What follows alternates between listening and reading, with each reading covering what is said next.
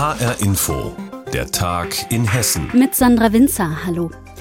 Mehr Corona-Infektionen, vor allem mehr Corona-Kranke auf Intensivstationen. Unsere hessische Landesregierung hat deswegen neue Schutzmaßnahmen beschlossen.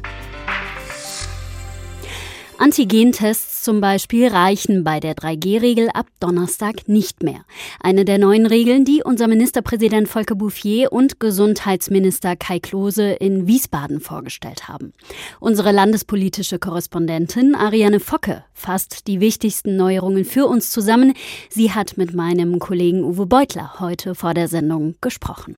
Ja, vielleicht die wichtigste Neuerung vorneweg. Es kommt eine verschärfte 3G-Regelung. Heißt, wer ungeimpft ist, der der darf nur noch mit einem negativen PCR-Test ins Restaurant, zum Friseur oder ins Kino. Bei Kindern und Jugendlichen, da ändert sich nichts. Die können auch weiterhin mit ihren Eltern ins Restaurant, auch wenn die Kinder nicht geimpft sind. Hier reicht das Schultestheft wie auch bisher. Und was eben auch neu ist, das ist auch ein bisschen eine Überraschung, diejenigen, die Kundenkontakt haben, die müssen in Zukunft die zwei Tests pro Woche machen, die ihnen vom Arbeitgeber zur Verfügung gestellt werden. Bisher war das ja ein freiwilliges Angebot durch die Arbeitgeber. Wohlgemerkt, das gilt aber nur in den Bereichen mit Kundenkontakt. Und jetzt vielleicht noch mal kurz was zum Zeitplan. Die neue Verordnung, die gilt ab dem kommenden Donnerstag und dann bis Ende November, genau gesagt bis zum 28.11. Und damit will man jetzt eben so dieser Dynamik, die entstanden ist, entgegenwirken und die Krankenhäuser entlasten. Schauen wir mal auf die Schulen. In Schulen gilt keine Maskenpflicht mehr im Unterricht. Das gilt, mhm. weil die sogenannte Präventionswochen ja an hessischen Schulen nach den Herbstferien nun rum sind. Da stellt sich die Frage, ob sich das angesichts der steigenden Zahlen überhaupt noch aufrechterhalten lässt. Was wurde denn dazu heute gesagt?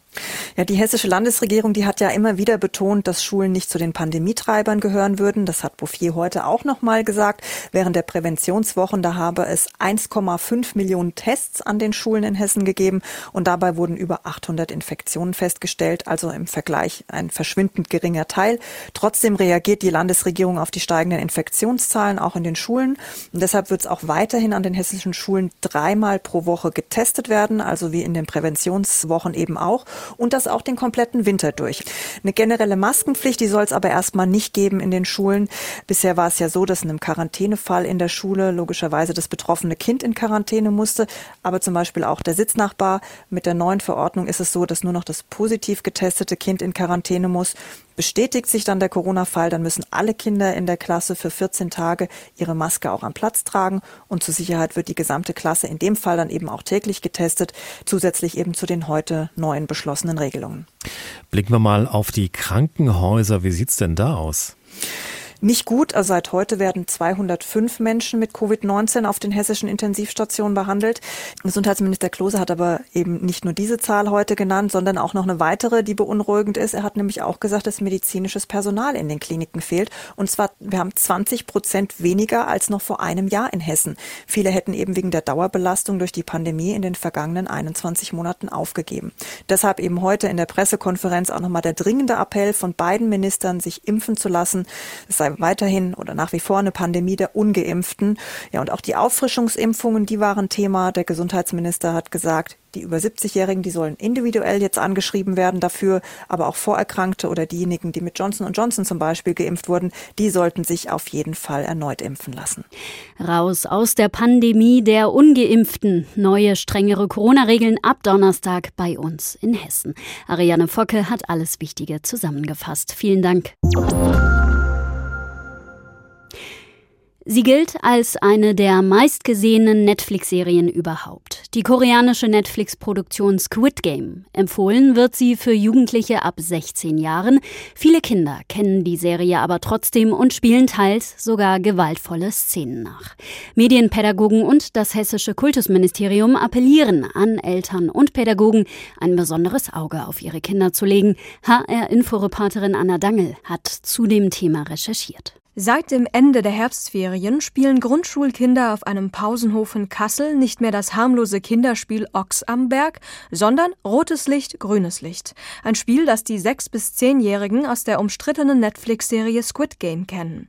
Das berichtet ein Sozialarbeiter dem HR. In der Serie werden die Verlierer dann erschossen und auf dem Schulhof sehen wir schon oftmals, dass die Kinder sich dann einfach regungslos auf den Boden legen und nachspielen, sie seien tot. Meine Kolleginnen erzählen von ähnlichen Szenen auf, auf den anderen Schulhöfen. Obwohl die Netflix-Serie erst für Personen ab 16 Jahren empfohlen wird, haben viele Grundschulkinder die Serie trotzdem gesehen. Vor allem während der Herbstferien mit älteren Geschwistern, Freunden oder in den sozialen Medien, erzählt der Sozialarbeiter aus Kassel. Das Sozialministerium in Thüringen warnte bereits offiziell vor den Auswirkungen der Serie auf Kinder. Auch dem hessischen Kultusministerium liegen Rückmeldungen von Grundschulen vor. Dass Kinder Medieninhalte nachspielen, sei zwar ein bekanntes Phänomen, schreibt ein Ministeriumssprecher, dennoch sollten Lehrkräfte die Schulkinder im Blick behalten. Lehrkräfte sollten darauf achten, dass das Nachspielen nicht aus dem Ruder läuft und es zu keinen negativen Konsequenzen und insbesondere nicht zu gewalthaltigen Handlungen kommt. Körperliche Gewalt bzw. Bestrafung sind nicht akzeptabel beim Nachspielen. Auf einem Schulhof in Augsburg hatten sich Kinder wegen der Serie bereits geohrfeigt und beschimpft.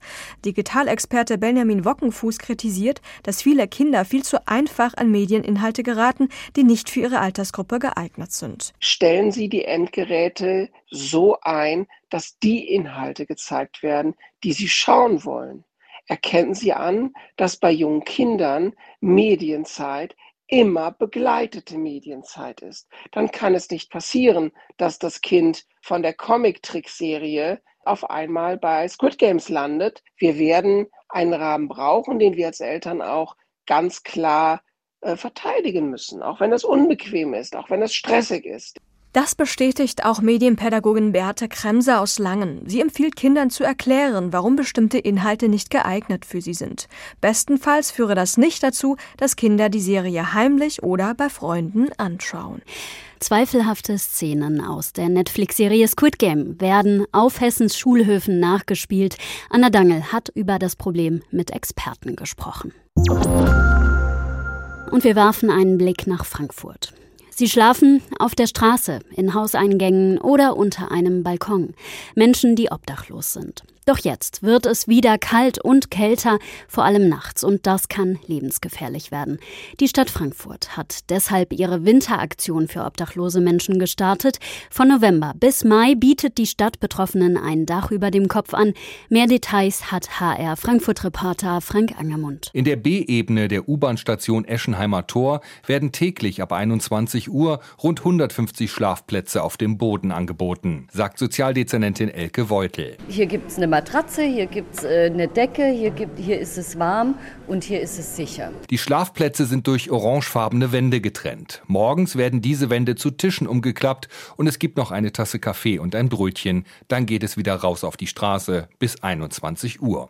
Noch vor Jahren konnten Obdachlose nachts in der B-Ebene der S-Bahn-Station Hauptwache schlafen, doch es gab dort häufig Streitereien und Diebstähle. So etwas passiere in der U-Bahn-Station Eschenheimer Tor so gut wie nicht, sagt Christine Heinrichs vom Verein für soziale Heimstätten. Es sind Mitarbeiter hier, die dem Ganzen einen Rahmen geben. Es ist geordnet, es, ist, es wird gereinigt und wir schreiten auch sofort ein. Also wenn jemand jetzt zum Beispiel sehr stark betrunken ist oder sehr stark wahnhaft ist, dann wird er auch mal zwei Stunden rausgeschickt. Das Ziel des niedrigschwelligen Angebots ist es, obdachlosen Menschen irgendwann dauerhaft ein Dach über dem Kopf zu bieten. Doch gerade Obdachlose ließen sich ungern helfen, sagt Sozialdezernentin Weutel. Weil die Menschen auch sehr psychisch belastet sind teilweise. Es dauert manchmal sehr lange Zeit, bis man sie erreicht im Kontakt mit Angeboten. Aber Ziel ist es, alle Menschen in Wohnungen und in eine feste Unterkunft zu bekommen. Ein weiteres Problem, in Frankfurt gibt es kaum bezahlbare Wohnungen, schon gar nicht für dieses Klientel, sagt Elke Weutel. Und das ist eine echte Herausforderung, da Gebäude zu finden, Flächen zu finden, wo wir bauen können und eben ähm, Wohnraum zu schaffen, der auch akzeptiert ist, eben auch für dieses Klientel. Da Obdachlose kaum soziale Kontakte haben und ständig an der frischen Luft sind, sind sie von Corona kaum betroffen. Dennoch müssen sie in der Einrichtung Maske tragen und 1,50 Meter Abstand halten. Das Gesundheitsamt bietet sogar Impfungen an. Die rund 100 obdachlosen Menschen in Frankfurt, die auch bei Minustemperaturen draußen schlafen wollen, werden von einem Kältebus mit dem Notwendigsten versorgt, sagt Christine Heinrichs. Es ist so, dass wir ja im Anfang Oktober schon beginnen, mit dem Kältebus unterwegs zu sein, damit die Menschen dann auch schon wissen, wenn wir da ankommen, ach, das ist der Kältebus, die tun mir nichts. Die Winteraktion für obdachlose Menschen läuft bis Mai.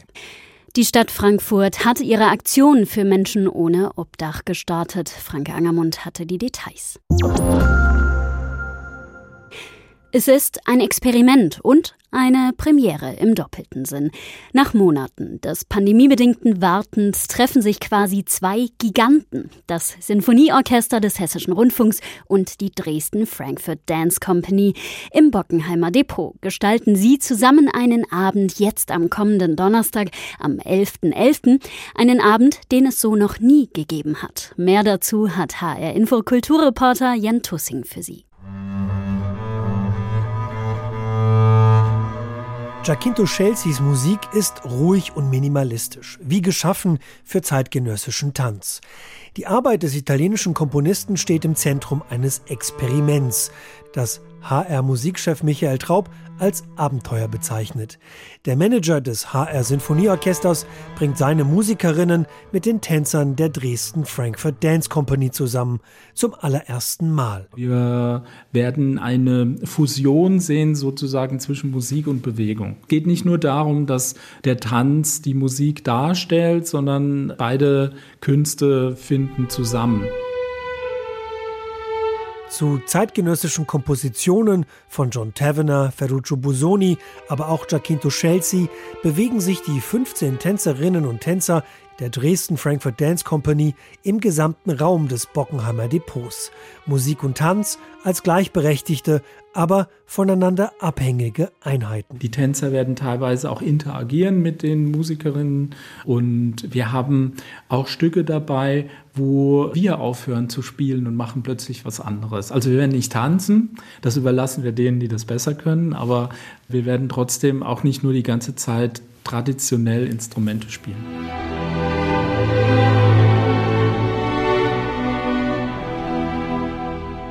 Die Musikerinnen und Tänzer lassen sich auf ein Wagnis ein.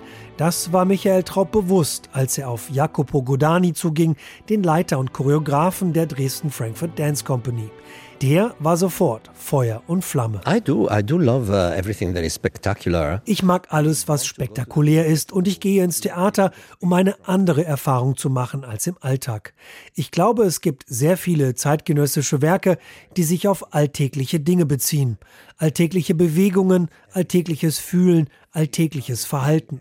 Und das ist eine Tendenz, die sich in den letzten 20 Jahren entwickelt hat. Darum geht es im zeitgenössischen Tanz. Contemporary dance is about.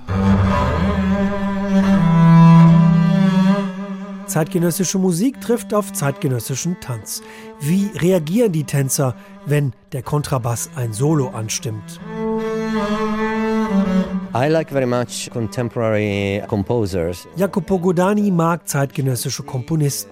Und Chelsea ist für ihn ein Typus, der Musik auf sehr interessante Weise strukturiert. Es geht um Timing und Stille. Chelsea entwickelt eine Struktur, die ungewöhnlich sei, sagt er. Ein sehr origineller Komponist, gleichzeitig minimalistisch. It's a very original composer, but it's quite minimalistic as well. Die Zuschauer dürfen sich auf einen ungewöhnlichen, überraschenden, aber auch unterhaltsamen Abend einstellen, wenn sie Zeuge eines Experiments der Superlative werden. Das HR Info Sinfonieorchester trifft auf die Dresden Frankfurt Dance Company. Jan Tussing hat das besondere Projekt vorgestellt und das war der Tag in Hessen mit Sandra Winzer. Die Sendung finden Sie täglich auch in der Podcast-Rubrik auf hrinforadio.de und auf hessenschau.de.